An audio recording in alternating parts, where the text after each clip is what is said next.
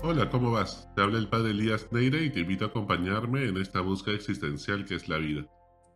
¿Tenemos que vivir una situación límite en nuestra vida para tomar la decisión de cambiar? ¿Qué más tiene que pasar en nuestra vida para convertirnos de corazón? ¿Cuántas veces hemos pensado que tenemos que cambiar, que ya es suficiente pero la rutina nos arrastra nuevamente a nuestra zona de confort? ¿Cuántas veces he dicho voy a cambiar mañana y el mañana nunca se convirtió en hoy? ¿Cuántas veces pues nos hemos puesto compromisos y hemos prometido mil cosas para el próximo año, nos hemos puesto metas y al final no las hemos cumplido? Tiene que pasar un accidente, una enfermedad grave, alguna situación límite en nuestra vida para que realmente estemos dispuestos a cambiar. Y es que el infierno está lleno de buenas intenciones, es un bulevar de sueños rotos que jamás se concretizaron. Hoy es tiempo de cambiar de mentalidad, cambiar de corazón y volver a creer y seguir a Jesús. En el Evangelio de hoy aparece Juan el Bautista, todo un personaje. Viene a preparar los caminos de Jesús. Viene a abonar la tierra para que Jesús pueda sembrar. Viene como el último de los grandes profetas con el poder del profeta Elías. Se viste con piel de camello, nos habla desde la sencillez y la pobreza. Es austero y auténtico, coherente con los valores que propone, y por eso todos en su época lo respetaron. Predica un bautismo de conversión a las afueras de Jerusalén, pasando el río Jordán. Es la voz que nos grita desde el desierto. ¿Y qué desiertos estás atravesando en este momento de tu vida? ¿Qué caminos pedregosos y con obstáculos te toca transitar hoy? Quizás el desierto es tu situación familiar o de repente alguna dificultad a nivel laboral. Tu desierto está provocado por problemas económicos, por alguna enfermedad, algún ser querido, un momento de aridez espiritual en que no sientes la presencia de Dios en tu vida, por esas, esas noches oscuras y desiertos fríos donde el rostro de Dios parece que se oculta. ¿Y qué significado tiene el desierto en la Biblia? En primer lugar, el desierto es el lugar de la purificación del corazón, la purificación de nuestras propias motivaciones, las motivaciones más profundas que llevamos en el alma. El desierto nos enfrenta a nuestros propios demonios escondidos en las alcantarillas de nuestro inconsciente. Los desiertos son esos momentos en que se desvanecen todas esas cosas donde pusimos nuestras seguridades terrenales. Nuestro éxito, nuestra reputación, nuestro deseo de reconocimiento, nuestra cuenta de ahorros en el banco, el cariño de nuestros amigos, nuestros estudios, logros académicos, el amor de mi pareja o de mi familia, el cuarto de hora de poder que he tenido en el, el trabajo. Y entonces te encuentras desnudo, vulnerable, frágil, frente a ti con una sola pregunta. ¿Quién soy? ¿De dónde vengo? ¿A dónde voy? ¿Quién es Dios para mí? Y si me has escuchado bien, es una sola pregunta con dos caras.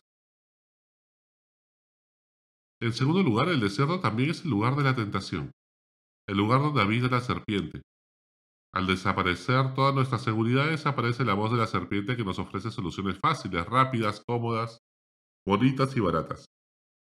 Placenteras. Nos propone reconstruir nuestras seguridades. Tienes que brillar. Cada cual baila con su pañuelo. A nadie le importa. Eres un inútil si no logras tales cosas. Ponte una armadura para que no sufras. Eso no se puede perdonar. ¿Quién se ha creído este para decirte tal cosa? No sabes con quién te has metido. No sabes quién es mi papá. Nada va a cambiar. Si todo el mundo lo hace, ¿quién se va a dar cuenta? No pierdas el tiempo. Dios no te va a escuchar. ¿Cuántas de estas frases repetimos y aparecen en nuestra mente muchas veces cuando queremos hacer el bien? Ese es el desierto. El lugar donde también la, la serpiente, las tentaciones te dicen medias verdades. Y en tercer lugar, el desierto es también el lugar del encuentro con Dios y con uno mismo, el lugar del primer amor, donde vimos el rostro de Dios. Y es que cuando todos los fuegos artificiales se apagan y tomamos conciencia de la oscuridad de la noche, podemos reconocer esa luz del Señor que siempre estuvo allí, ese amor que nos apaga.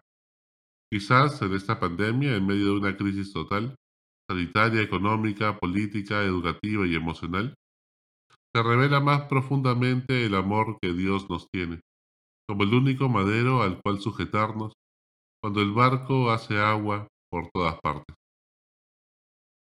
Juan el Bautista, hemos dicho, es esa voz que grita en el desierto y nos propone un bautismo de conversión para el perdón de los pecados. ¿Pero qué entendemos por conversión?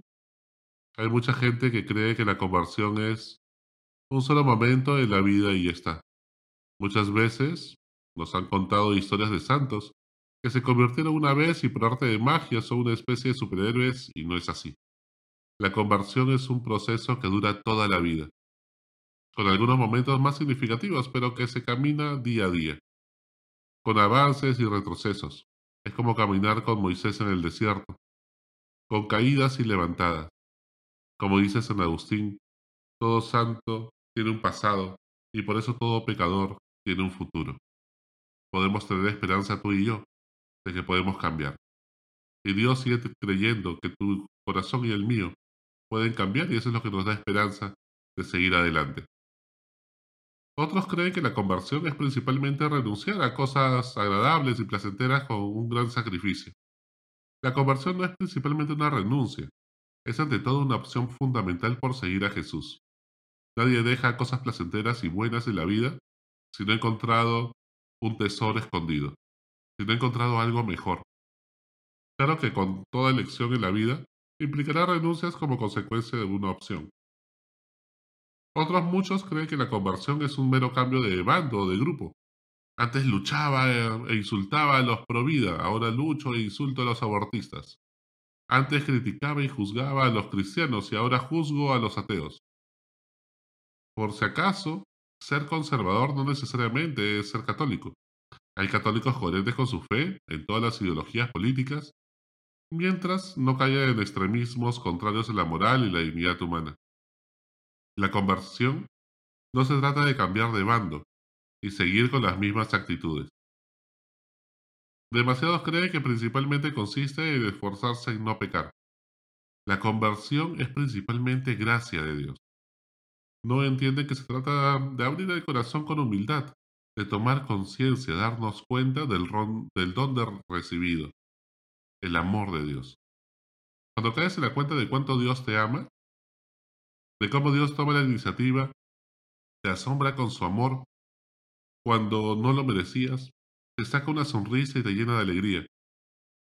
Vives sorprendido y asombrado de cuánto Dios te ama cuando no lo merecían.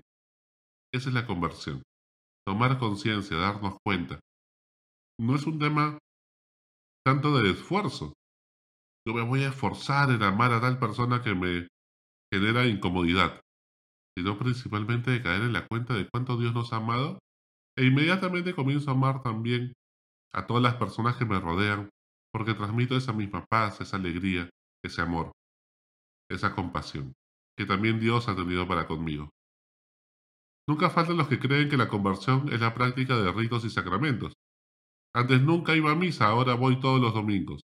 Antes nunca me confesaba, ahora me confieso todos los meses. Recibir los sacramentos con frecuencia está muy bien, pero no significa necesariamente que la persona se haya convertido. Puede ser que alguien vaya a misa no por amor, sino para no sentirse culpable al no hacerlo o porque los demás lo vean o porque su familia lo presiona. Videla, un gran dictador, que generó la Operación Cóndor y dañó a muchísimas personas con torturas y homicidios, dicen que comulgaba todos los días. ¿Y qué? Si no lo vive, ¿de qué sirve todo eso? También hay de los que admiran la doctrina cristiana y sus valores morales, pero convertirse no es adoptar un sistema de valores morales o de creencias. Hay personas que no creen en Dios y son buenas personas en el sentido de que tienen un comportamiento ético impecable, incluso mejor que muchos que dicen creer en Dios. Para convertirse no basta con decir que creemos en Dios y rezar al Señor de los milagros y asistir a los matrimonios y misa de difuntos. Los demonios también creen en Jesús, ¿ah? Y que creen que Jesús es Dios. Y no por eso se han convertido. La conversión es una metanoia, un cambio de mentalidad, producto de un encuentro con Jesús que es gracia, es amor, porque Él es quien toma la iniciativa y sale a tu encuentro, es la experiencia de amor gratuito que irrumpe en nuestra vida nos maravilla, nos asombra, te cambia la vida y despierta una generosidad y deseo de amar y dar la vida increíble. Dios se convierte en la opción fundamental. Y lo primero en la vida, no algo accesorio. Solo entonces vas a misa por amor y ayudas a los demás con generosidad, con compasión. ¿Cómo prepararse para este encuentro con Jesús? Búscalo con humildad en la oración y en el servicio a los demás. ¿Cuáles son esos desiertos actuales y qué voces te gritan a nuestro alrededor en ese tiempo de Adviento en el cual nos preparamos para la Navidad? ¿Qué profetas no estamos escuchando en nuestra vida que como Juan el Bautista nos, gritan, conviértete de corazón y cree en el Evangelio?